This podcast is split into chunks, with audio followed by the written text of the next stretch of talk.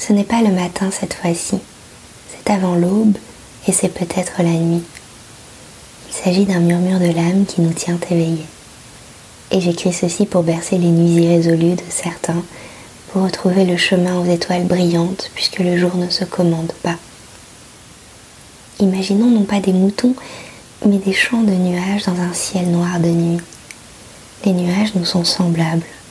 Ils flottent, de leur fantaisie puis se gonflent de pluie, pleurent puis voguent légèrement au gré du vent, et leur imagination nous emporte sur la croupe d'un cheval ou le sourire d'un bébé.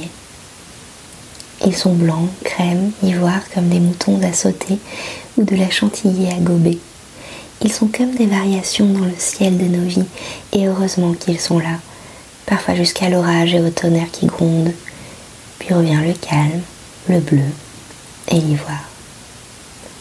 Pendant que nous pensons aux nuages, notre corps s'est fait nuage à son tour et le coussin qui abrite nos rêves est à nouveau moelleux et accueillant.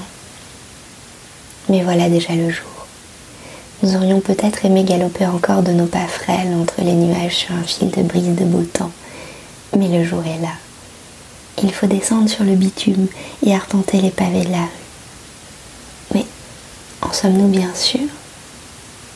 Je vous propose tout autre chose. Une journée à nous donner la main et à traverser avec allégresse des nuages de coton en serrant fort nos rêves d'infini. Bonne journée